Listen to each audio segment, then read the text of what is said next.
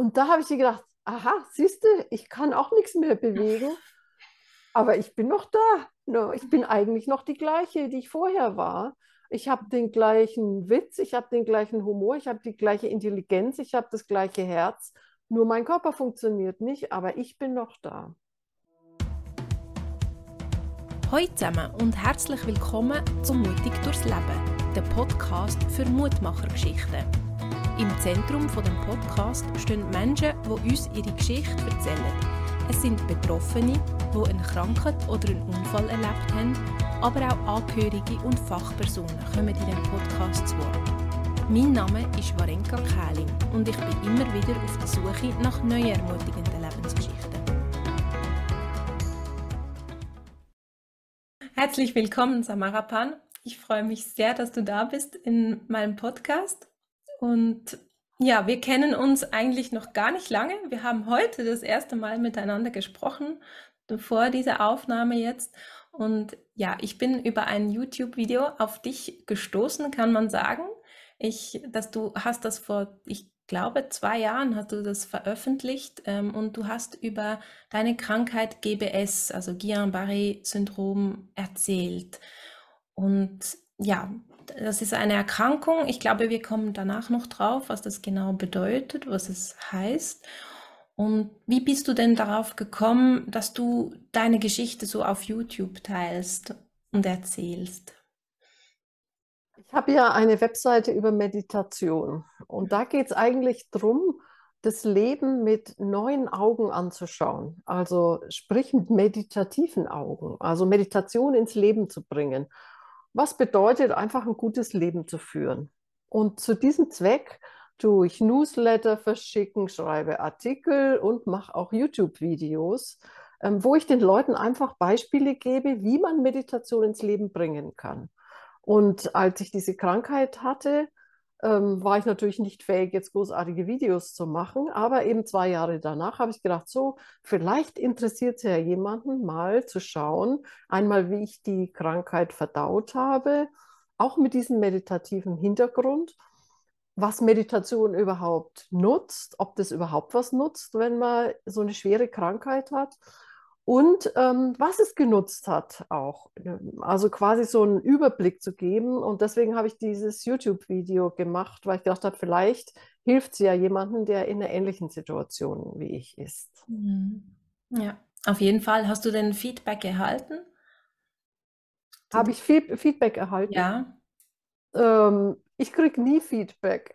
Also ich weiß nicht warum, aber die Leute sind alle schweigsam um mich. Wahrscheinlich, mhm. weil ich um mich herum, wahrscheinlich, weil ich so viel rede, deswegen werden die immer schweigsamer. Mhm. Aber ich habe eigentlich ganz selten Feedback äh, für mhm. irgendwas. Also, was ja. ich mache. Was hat aber auch sein Gutes, weil ich, ich erzähle. Ich weiß nicht, wer es hört. Ich weiß nicht, wer davon profitiert. Ich sage einfach das, was mir wichtig ist. Mhm. Und wenn jemand was damit anfängt, ist es wunderbar. Und wenn nicht, ist es auch gut. Ne? Mhm. Ne? So. ist eine große Befreiung, ist nicht zu wissen. Ja, ja, das stimmt, das stimmt.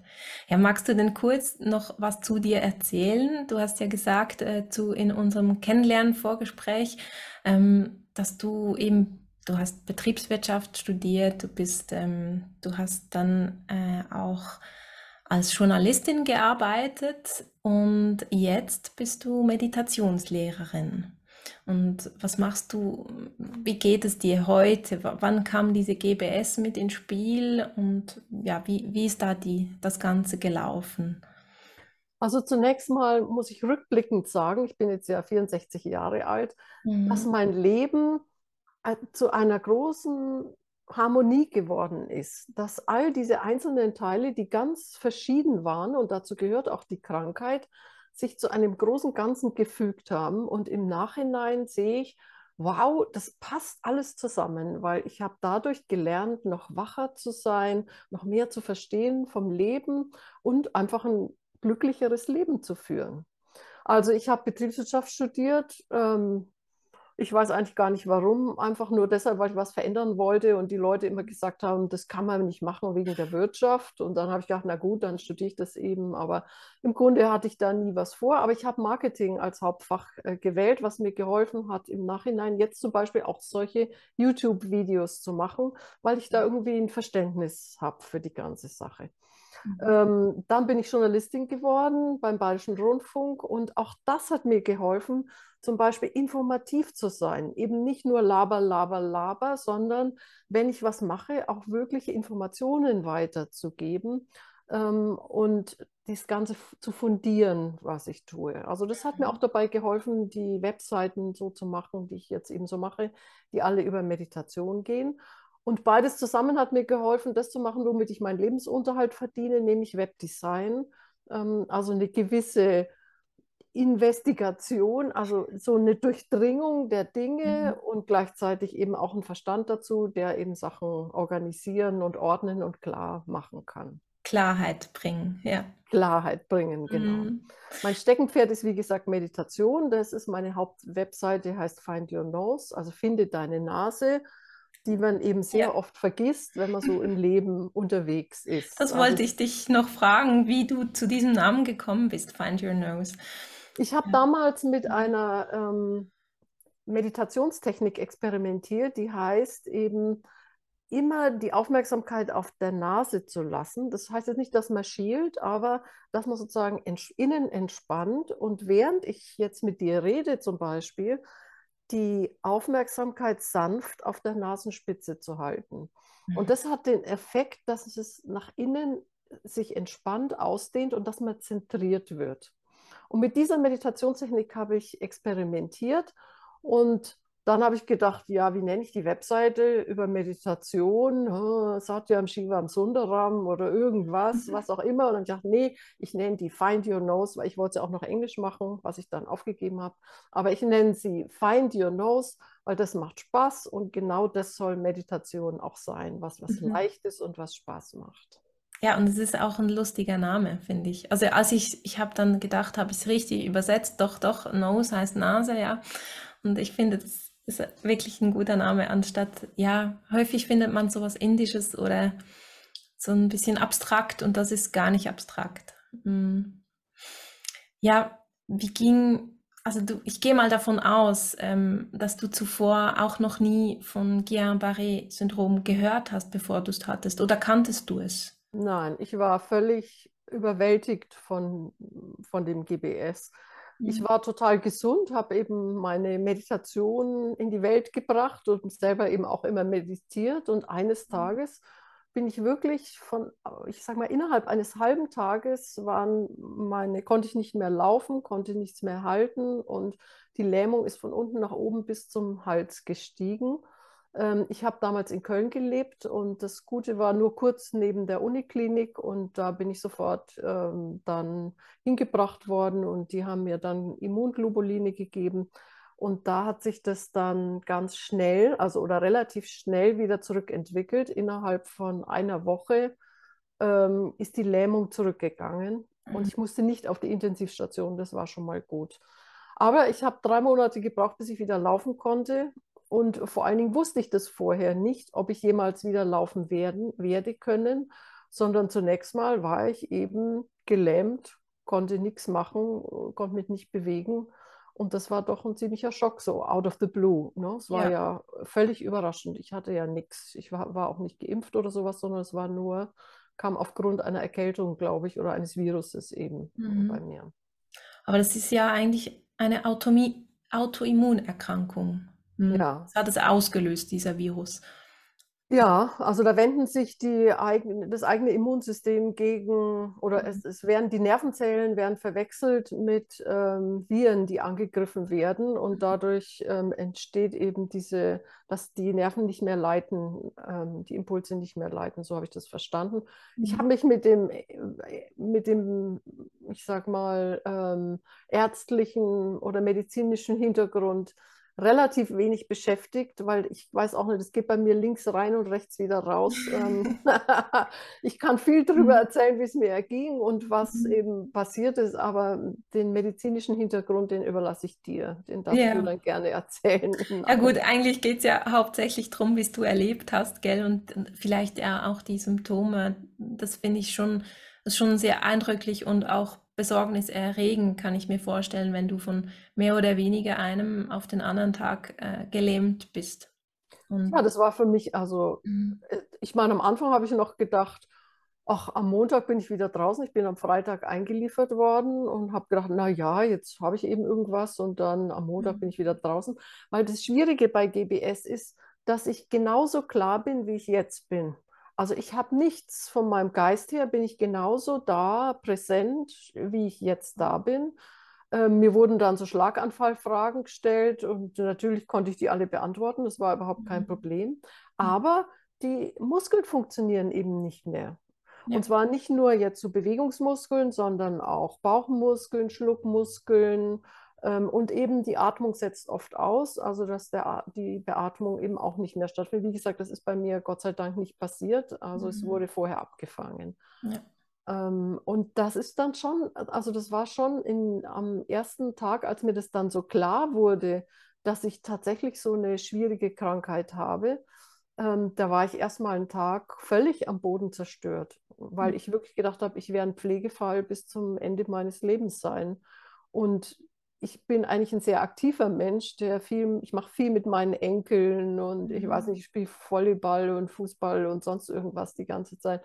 Und dann so plötzlich von einer Stunde oder ich sag mal von zehn Stunden auf die andere so völlig flach zu liegen und nicht mal mehr was halten zu können oder geschweige denn aufstehen zu können, auf die Toilette gehen zu können, das war wirklich schwer auszuhalten. Und da war ich auch zutiefst betrübt, also ja. drüber.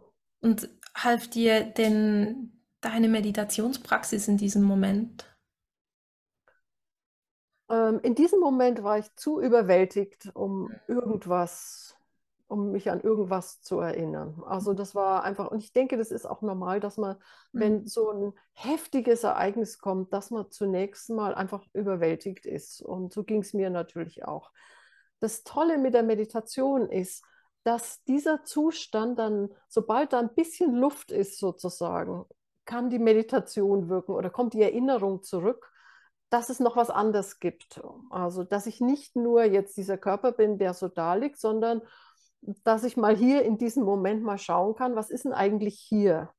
Mhm. Und was da war, war zum Beispiel ein wunderbarer, lustiger Pfleger, der ein, ein, ein farbiger, sagt man farbiger oder schwarzer, das weiß ich nie, also Darf man Ja, ich glaube, sagen? das ist richtig. Also farbiger ist, glaube ich, richtig. Aber da bin ich jetzt auch nicht 100% sattelfest, Ist ja auch wurscht, aber farbig war oder nicht. Ja, man Also, weiß, was du meinst. Ja.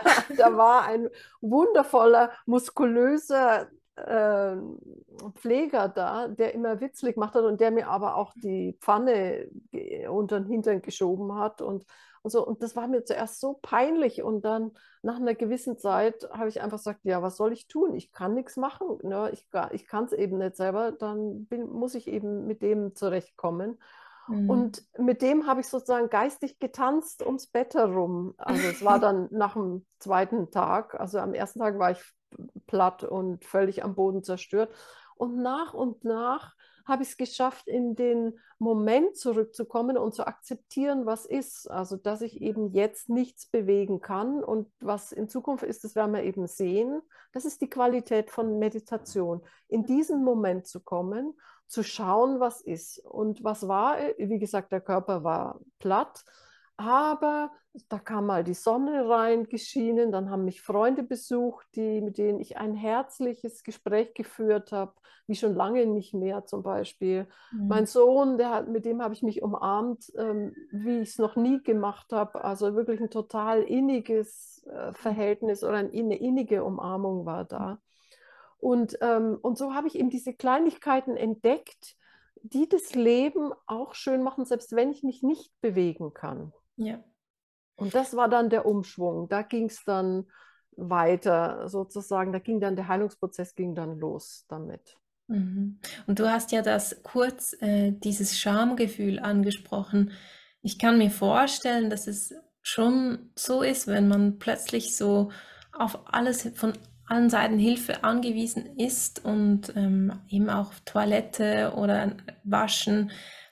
Ich, ich habe das ja selbst erfahren, ähm, weil ich Therapeutin bin und das ja auch mit Patienten zu tun hatte, ganz häufig. Und da ist schon zu Beginn vor allen Dingen von einem Tag auf den anderen, stelle ich mir das nochmal anders, also nochmal heftiger vor. Was, was geht in einem da vor? Hattest du diese Schamgefühle? Auf jeden Fall. Ich hatte ganz große Schamgefühle. Mhm. Also das ist auch wirklich furchtbar. Ne? Aber der Vorteil von, und da muss ich wieder sagen, von Meditation, entschuldige, dass ich jetzt immer hier das so ja, in, das aber das ist nun mal das, was mich einfach so begeistert auch. Ne? Mhm ist ähm, tatsächlich der, dass man eben gelernt hat, loszulassen. Und zwar vom Verstand her loszulassen. Das ist das Wichtigste, dass man nicht immer wieder dahin geht und sagt, warum ist das mir passiert und warum jetzt und was habe ich getan und wie gemein und jetzt kann ich nicht und jetzt. Ich habe einfach gelernt, mich mit dem abzufinden, was ist. Oder nicht nur abzufinden, sondern ein wirkliches Ja dafür zu entwickeln zu dem, was ist, selbst wenn es schwierig ist. Also ich habe gelernt zu sagen, okay, ich kann jetzt nicht selber auf die Toilette gehen. Und der Pfleger muss mir jetzt meinen Stuhlgang wegnehmen und danach meinen, meinen Hintern abwischen. Und da gibt es ja keine Trennung zwischen Frau und Mann, das machen mhm. ja auch Männer.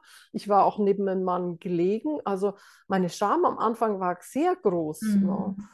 Ähm, und dann aber äh, habe ich mich entschieden, es einfach anzunehmen und zu sagen, okay, und mich halt dafür zu bedanken, dass er es tut und äh, ihm, ihm freundlich gesinnt zu sein und ansonsten mich nicht immer da so reinzukrallen und immer wieder das zu füttern, diesen Gedanken, dass alles so furchtbar ist.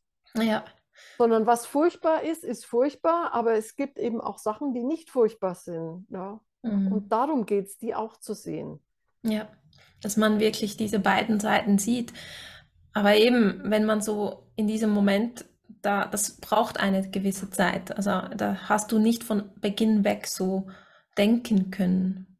Nee, das ist eben, mhm. wenn, wenn die, das Ereignis zu überwältigend ist, ja, dann kann man das auch nicht machen. So beim Unfall oder wenn irgendwas Schwieriges passiert oder wenn jemand stirbt, den man liebt oder wie auch immer. Ne, das sind Sachen, da, da nutzt einem auch Meditation nichts, mhm. weil äh, da ist einfach, da wird einem das gesamte System sozusagen rausgehebelt und da ist auch die Bewusstheit weg und dann ist man, äh, wird man eben mitgespült.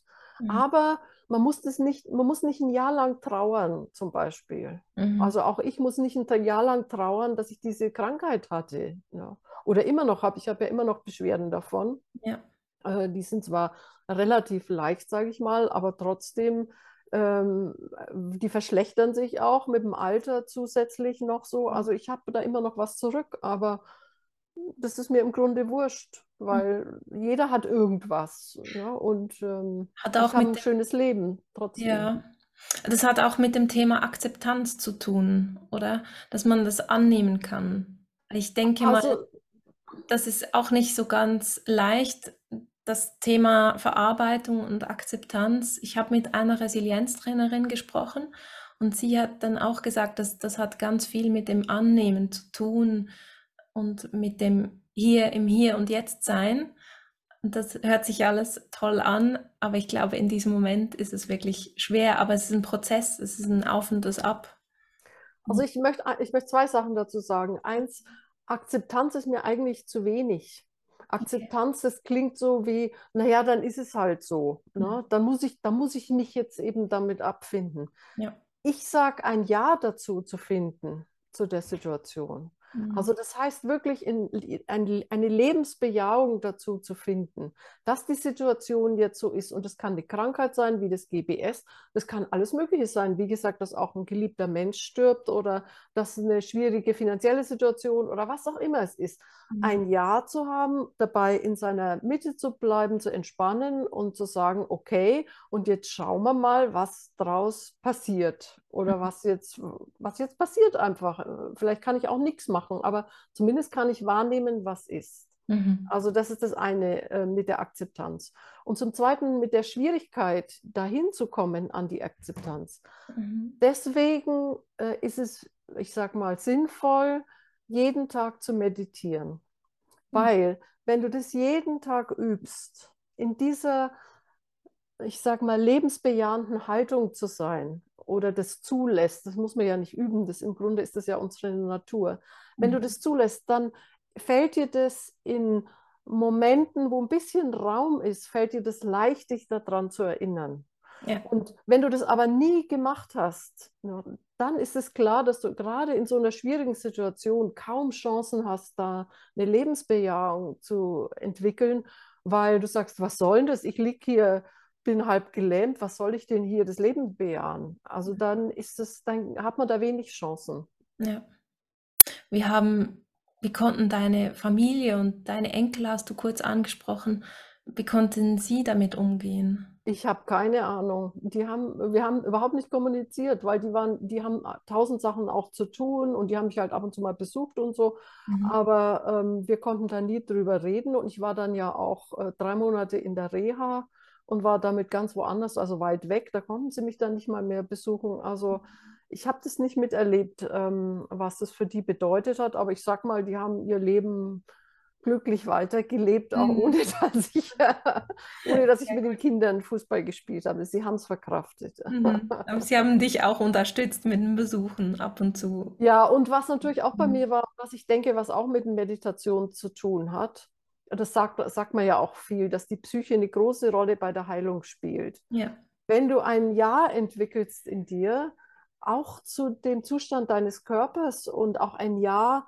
zu den ganzen Anstrengungen. Ich habe ja ganz viel also train trainieren müssen, um meine Muskeln wieder aufzubauen. Mhm. Ähm, dann reagiert der Körper ganz anders drauf und dann ist auch der Heilungsprozess viel schneller und ähm, viel leichter, sage ich mal, als wenn man eben so da sitzt und sagt, oh Gott, was ist mir nur passiert und warum passiert mir das und wie furchtbar ist das alles.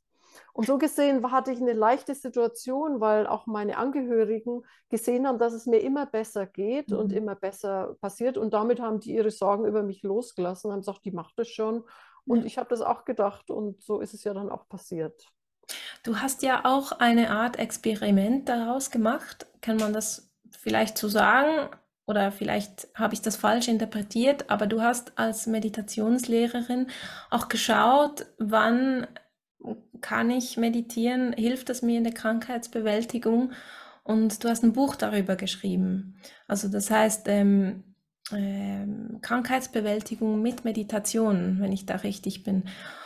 Und du hast dein Fazit, das du auf der Homepage geschrieben hast, auf deiner Homepage, war ja, meistens jedenfalls, nicht immer. Und da musste ich schmunzeln, weil es heißt ja im Prinzip so Jein. Also ja, aber eben nicht immer ja. Ja, wie gesagt, das bezieht mhm. sich nochmal auf die Situation, dass wenn es wirklich, wirklich schlimm kommt, also wenn der Tod kommt oder die absolute Lähm Lähmung oder eine totale Überraschung im Leben kommt, dann nutzt Meditation nichts, weil da wird man einfach mitgezogen. Also es mhm. sei denn, man hat schon im Leben gelernt, auch, in, also sag ich mal, in jeder Situation bewusst zu sein. Aber das ist ein großer, großer und langer Prozess. Mhm. Das war für mich aber eine unglaubliche Erkenntnis. Ich habe nämlich ähm, wahrnehmen dürfen durch diese Krankheit und deswegen bin ich da auch sehr dankbar drum. Ähm, ich habe wahrnehmen dürfen, wo ich in Träumen über Meditation bin. Ich habe mhm. nämlich gedacht, Meditation hilft immer. Ja. Und ich habe auch gedacht, ich bin so weit, ich habe damals ja schon 30 Jahre meditiert und so und habe gedacht, ich bin so weit, mir kann nichts passieren. Ich komme durch alles gut durch und ich werde immer heiter und gelassen durch die Welt gehen. So dachte ich, weil ich eben ein gutes Leben hatte. Ein harmonisches, gutes, freundliches Leben. Und diese Krankheit hat mir gezeigt, wo ich auf Meditation nicht zählen kann. Ja? Oder wo ich auch meine, meine blinden Flecke noch habe, wo ich eben äh, mitgerissen werde, wo ich eben mhm. nicht in, im Moment sein kann. Und das war vor allen Dingen dort, wo es um große Schmerzen ging. Mhm. Ich hatte dann nach äh, drei oder vier Tagen unglaubliche Schmerzen. Sowas habe ich überhaupt noch nie erlebt oder noch nie wahrgenommen. Mhm. Und da habe ich dann gedacht, so Sarah Pan, jetzt gehst du mal nach innen und entspannst und lässt den Schmerz Schmerz sein, nimmst einen Abstand und sonst wie Pustekuchen hat überhaupt nichts geholfen, null. Und ich hatte auch gar keine Kraft, hier irgendwie mir was vorzustellen oder nach innen zu gehen oder sonst was. Da gab es nur eins, Schmerzmittel. Und, und da war ich wirklich dankbar, dass ich dann nach und nach die Schmerzen dann weggegangen sind. Also bei so starken, heftigen Ereignissen wie auch Schmerzen, ähm, da hilft Meditation nur, wenn du wirklich der Crack bist, wenn du der King bist, wenn du, ja. Wenn es in deinem Leben nichts gibt, was dich erschüttern kann, dann halte ich es für möglich, dass dich das auch nicht erschüttert. Aber so weit war ich nicht. Also, und deswegen war das sehr heilsam für mich, das äh, wahrzunehmen und hat vielleicht auch genau diesen heftigen Impuls gebraucht, damit ich das sehen konnte. Ja, das warst du. Du hast ja auch gesagt, du bist extrem äh, wirklich dankbar.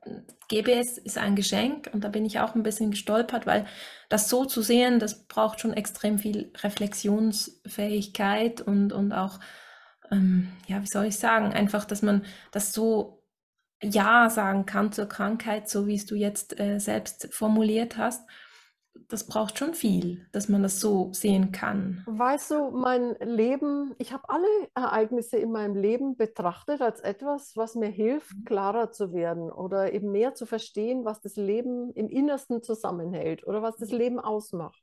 Ja. Und ich habe viele Krisen erlebt. Ich habe viele Sachen erlebt, die schwierig waren. So. Mit dem Körper hatte ich nie irgendwas. Ich war immer gesund, war immer alles prima. So. Und ähm, so habe ich auch diese Krankheit jetzt nicht als was genommen, was jetzt speziell mir passiert und äh, mich sozusagen auf die Krankheit fokussiert. Es hätte auch ein Unfall sein können. Es wäre völlig egal gewesen, was, äh, hm. was oder ein Herzinfarkt oder sonst was. Das wäre völlig egal gewesen.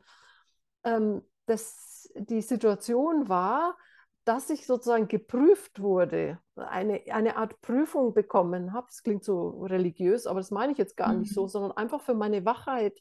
Ich sage so, du hast jetzt 30 Jahre meditiert, hast du was gelernt oder nicht? Ja. Mhm. Kannst du auch glücklich sein in schwierigen Situationen? Das war für mich die Herausforderung. Und das Zweite, was auch noch toll war, war zu sehen, was passiert, wenn ich sterbe weil im Grund war das ja wie ein Tod. Also ich konnte, das war quasi, mein Körper hat mich verlassen. Mhm. Ich konnte nichts mehr machen. Ich war nur noch da gelegen und nur mein Geist war noch da. Wenn der dann auch noch verschwindet, ja, dann bin ich tot. Ja, so. ja. Mhm. Und das zu erleben, vor dem Sterben schon mal gestorben zu sein oder so halb gestorben zu sein zumindest, ja, das ist mhm. eine, eine wunderbare Chance einmal zu verstehen, um was es geht, was ich lernen muss noch, also wo ich noch dazu lernen muss. Und ähm, zum anderen auch zu sehen, ja, es bewegt sich, wenn ich ein Ja dafür habe, dann ist es nichts Schlimmes. Dann mhm. ist es einfach, dann heißt es einfach Abschied nehmen, dann heißt es einfach dankbar zu sein, dann heißt es mit seinen Freunden sich nochmal zu treffen, loszulassen und dann geht man eben. Also es war eine große Chance für mich, ähm, was ganz Wesentliches im Leben nochmal zu erkennen, was ich vielleicht erst dann wirklich bei meinem Tod verstanden hätte. Und jetzt dürfte mhm. ich es äh, sozusagen üben. Das war ja ein Wahnsinnsmoment, kann ich mir vorstellen, oder ein Prozess, den du da durchlaufen hast.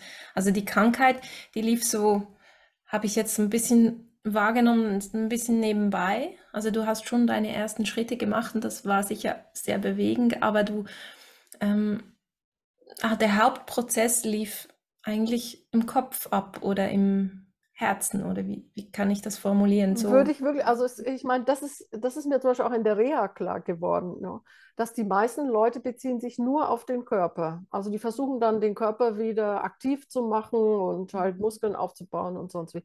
Das Hauptproblem ist aber gar nicht der Körper, sondern eins der Hauptprobleme ist das Herz die Leute im, im, in der Reha, die sind alle wie traumatisiert rumgelaufen. Die konnten, die konnten, hatten keine Gefühle mehr, die haben sich nur so ausgetauscht, so wie die Roboter sind die alle rumgelaufen, ich eingeschlossen.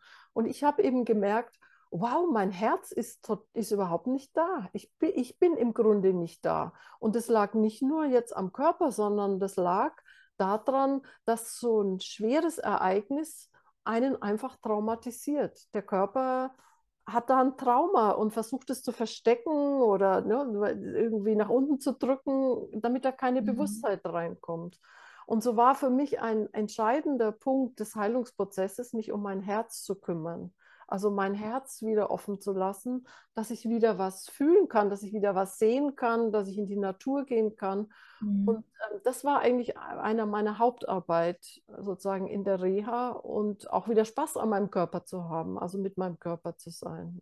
Du hast das beschrieben mit der Dunstglocke. Alle sind unter einer Dunstglocke gewesen und du hast dich gefühlt wie im Nebel. So hast du es formuliert, glaube ich. Ja, genau. Ich habe mich da total so gefühlt. Und wenn mir da nicht, die, ich hatte dann so eine Situation, das schreibe ich auch in meinem Buch, wo mir eine Frau, die Krebs und alles hatte und eigentlich die war schon 80 oder irgendwie sowas und wirklich gebeutelt vom Schicksal, sage ich mal. Und die mhm. hat mir irgendwas erzählt von ihrer Kindheit in der Nazi-Zeit, wie ihr Großvater gestorben ist. Und das hat mich plötzlich, hat mich das erreicht. Ich weiß nicht warum, aber da habe ich plötzlich mein Herz gespürt. Und dann habe ich verstanden, wow, ich habe mein ganzes Leben lang meinen Körper nicht gewertschätzt. Mhm. Ich habe ihn nur benutzt, so als ob er nicht da wäre. Ne? Der musste immer funktionieren und wie als ob er eine Maschine wäre und ich sozusagen oben im Steuerungspult bin und den einfach bewege, wie er eben sein soll. Und ähm, was ich da erkannt habe, ist, dass mein Körper ein, äh, sozusagen ein Wesen ist, was reagiert auf mich. Wenn mhm. ich den mit Freundlichkeit ähm, begegne, dann antwortet der mir. Wenn ich äh, sozusagen sage, wenn ich mit ihm spreche, wenn ich ihn mhm. ähm, wertschätze, da, dann fängt da was an aufzublühen und mhm. aufzuwachen und so. Und das war für mich eine große Erkenntnis, dass der Körper, der wird eben nicht über Tabletten, also ja schon auch, es gibt Situationen, wo man einfach Tabletten braucht und auch, ich will gar nicht gegen die normale Medizin äh, sprechen, so. Mhm.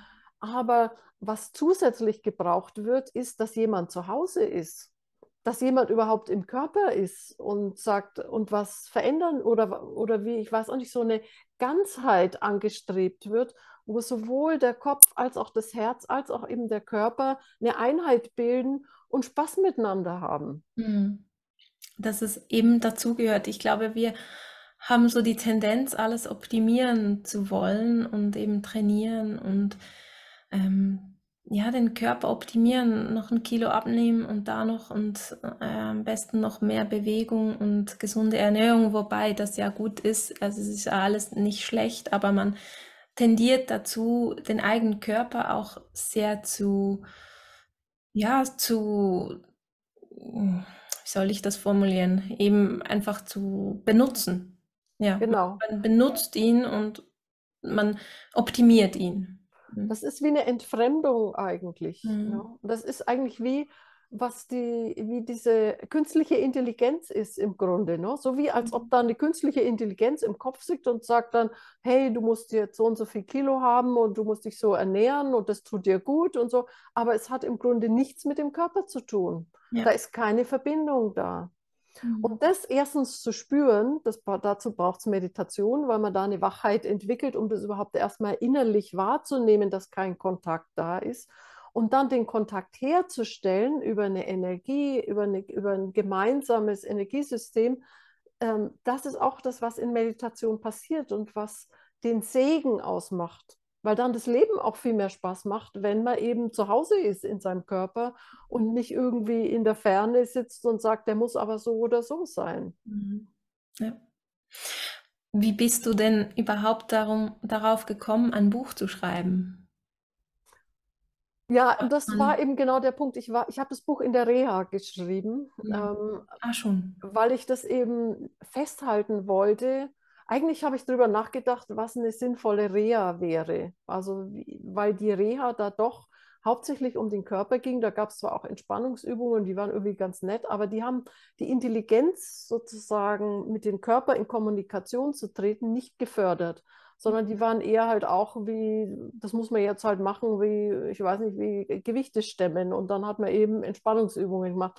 Aber diese, diese Intelligenz, den Körper Raum zu geben, sich zu entwickeln, zu sagen, was er braucht, ähm, das habe ich eigentlich nur in den Yoga-Stunden erlebt. Also da gab es auch Yoga. Mhm. Und da hat die Frau zum Beispiel gesagt, der Körper braucht, braucht dreimal, um was zu verstehen. Und das habe ich total kapiert, dass das stimmt. Man muss es ihm dreimal zeigen. Zum Beispiel wusste ich nicht mehr, wie man die Treppen hochgeht. Also ich musste ihm das dreimal zeigen, wie ich den Fuß hebe, so. Und dann hat er schon eine Ahnung gehabt, dann ging es schon leichter, so. Ja. Und das war für mich so ein Zauber, das zu entdecken, ähm, dass es Dimensionen gibt in der Kommunikation mit dem Körper oder eben auch in, in diesem Einssein, die ich vorher nie wahrgenommen habe, die ich vorher mhm. nie gesehen habe. Ähm, und das hat mir die Krankheit im Grunde gegeben, weil ohne dessen hätte ich mein Leben, hätte ich meinen Körper weiter benutzt, äh, wie er eben, wie ich es vorher auch gemacht mhm. habe. Und das wollte ich eben in dem Buch festhalten. Ich wollte eben das nicht vergessen, ähm, dass ich diesen Kontakt zum Körper als meinen Freund, als meinen beständigen Freund, den, dass ich diesen Kontakt halten möchte, das wollt, daran wollte ich mich erinnern. Und mhm. deswegen habe ich auch das Buch geschrieben. Das war für dich oder war es auch eine Art, äh, wurdest du angefragt dazu? Nee. Dass du veröffentlichst. So. Alles, was ich mache, ist immer, kommt immer. Kommt von dir. Es wird mir nichts angefragt. ja, aber ich denke mal, auch sowas zu veröffentlichen, man, man präsentiert sich ja dann schon ähm, selbst ein bisschen oder gibt sehr viel von sich preis. Durch Damit habe ich kein Problem. Das ist irgendwie was, wie gesagt, ich arbeite eh immer im, im leeren Raum. Ja. Ich, hab, ich weiß überhaupt nicht, wer mich hört oder wer mich sieht. Das ist das Tolle mit dem, mit dem Internet. Ich bin in absoluter Anonymität. Ich sitze in meinem schönen Wohnzimmer und mache meine Sachen, wo ich kreativ sein kann. Mhm. Und ähm, und eben immer wieder versuche, auf den Punkt zu kommen, auf das Wesentliche zu kommen. Mhm. Das ist quasi die Herausforderung meines Lebens, zu schauen, stimmt es auch wirklich, was ich sage? Oder ist es auch mhm. wirklich wahr? Oder was bedeutet das denn so? Mhm. Und da ist es natürlich hilfreich, ein Buch zu schreiben, weil da hat man die Zeit und dann auch die, also oder ich in der Reha hatte ich sowieso die Zeit, da eben auch tiefer zu gehen und das nochmal aufzuschreiben. Und was hat es mit dem Satz Ich bin noch da auf sich? Du hast diesen Satz eben auch erwähnt in deinem Video. Und ich dachte, ich spreche dich jetzt mal drauf an. Was, was war dahinter? Das war auch eine große Erkenntnis ähm, dieser Krankheit, als ich da eben so überraschend flach lag ähm, und gedacht habe, ja, jetzt ist alles zu Ende. Ja, jetzt ist, ich kann keinen Fußball mehr spielen, ich kann nicht auf dem Abenteuerspielplatz und ich kann auch nicht mal mehr am Computer sitzen und meine Ideen in die Welt bringen, sondern ich liege einfach flach auf dem Bett und es gibt nichts, nichts anderes. Und dann kam äh, die Erinnerung an eine Geschichte, die ich gehört habe über Sokrates, als er äh, vergiftet wurde. Und da ist die Sage, dass er zuerst eben seine Beine nicht mehr gespürt hat und dann hat er gesagt, ja, meine, meine Beine sind gelähmt, aber ich bin noch da. Und jetzt kann ich meine Hand nicht mehr heben, aber ich bin noch da. Und bald werde ich nicht mehr sprechen können, aber ich bin noch da.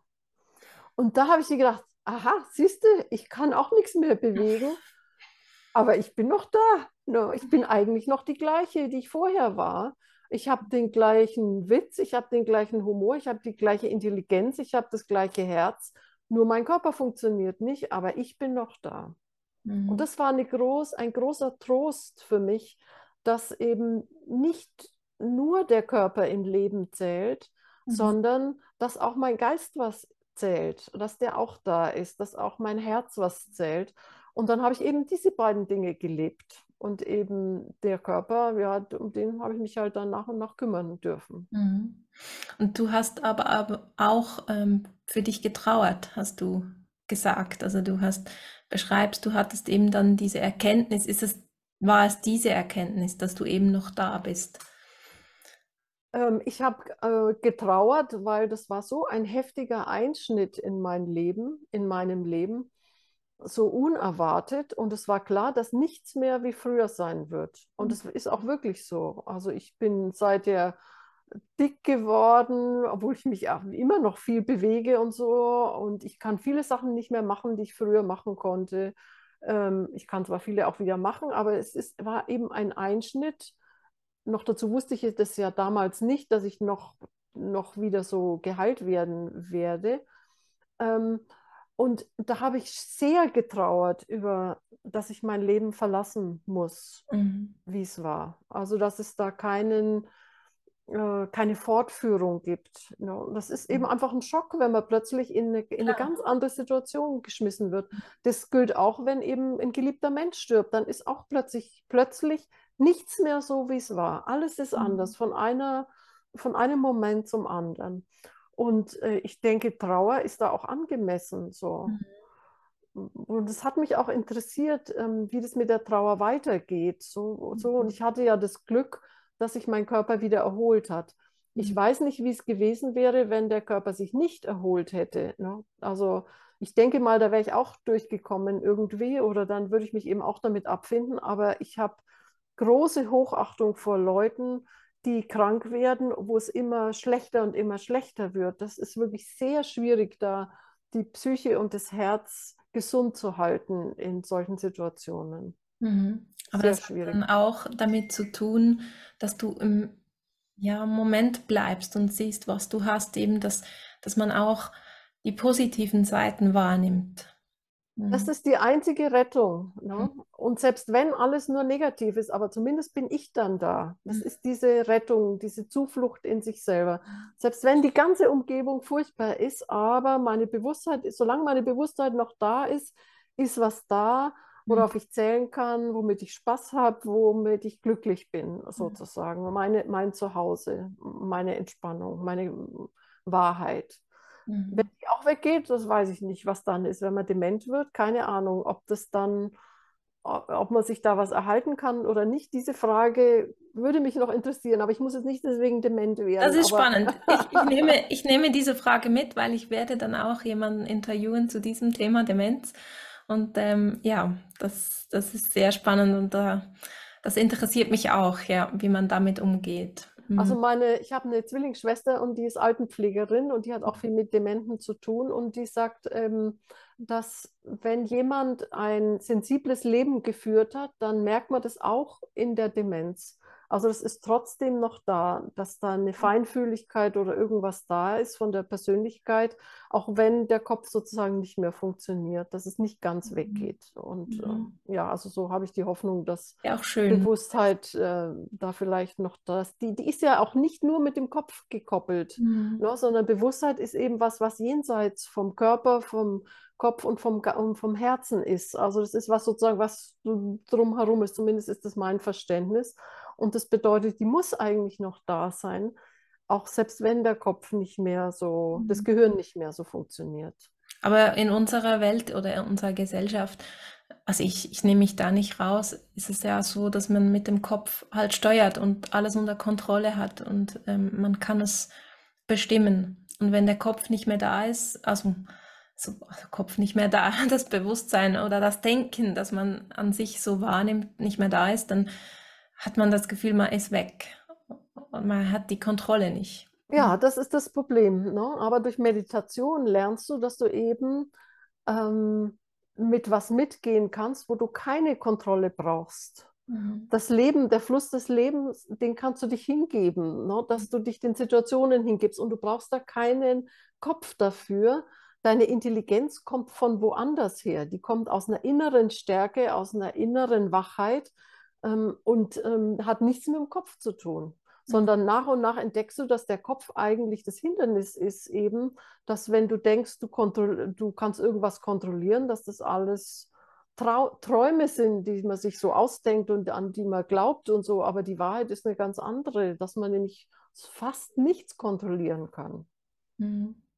Aber ich kann bei mir sein, aber ich kann in meiner Zuflucht sein, ich kann in meinem Zuhause sein und das nimmt mir keiner weg. Das ja. ist die Wahrheit. Und ich treffe die Entscheidung, das zu tun. Das natürlich auch auf eine gewisse ja, Art. Das, und das weiß ich eben nicht. Das bezieht sich auch auf das, was wir vorher gesagt ja. haben. Ich weiß es nicht. Ähm, ich glaube, wenn man das, die Entscheidung allein kann man nicht durchhalten. Also wenn man nur sich entscheidet, dann kommen immer tausend Gründe, warum man es eben nicht macht oder Stimmt. so. Ich glaube, es ist auch äh, irgendwie was, was man vielleicht schon mit sich bringt, mhm. äh, wenn man ins Leben kommt. Oder keine Ahnung. Ich weiß es wirklich nicht, warum manche Menschen eben da kein Interesse haben und andere Menschen tatsächlich wirklich sagen, ich habe die Nase voll von diesem ganzen Unsinn, ich suche jetzt das, was nie vergeht. Ich suche mhm. das, was ewig ist und so. Ich weiß es auch nicht. Was Also, würdest du denn jemandem mitgeben wollen, der vielleicht ebenfalls diese Krankheit hat oder etwas anderes, aber noch sehr im Loch, sag ich jetzt mal, ist und nicht mehr weiter weiß? ich würde immer sagen, kümmere dich um dein Herz.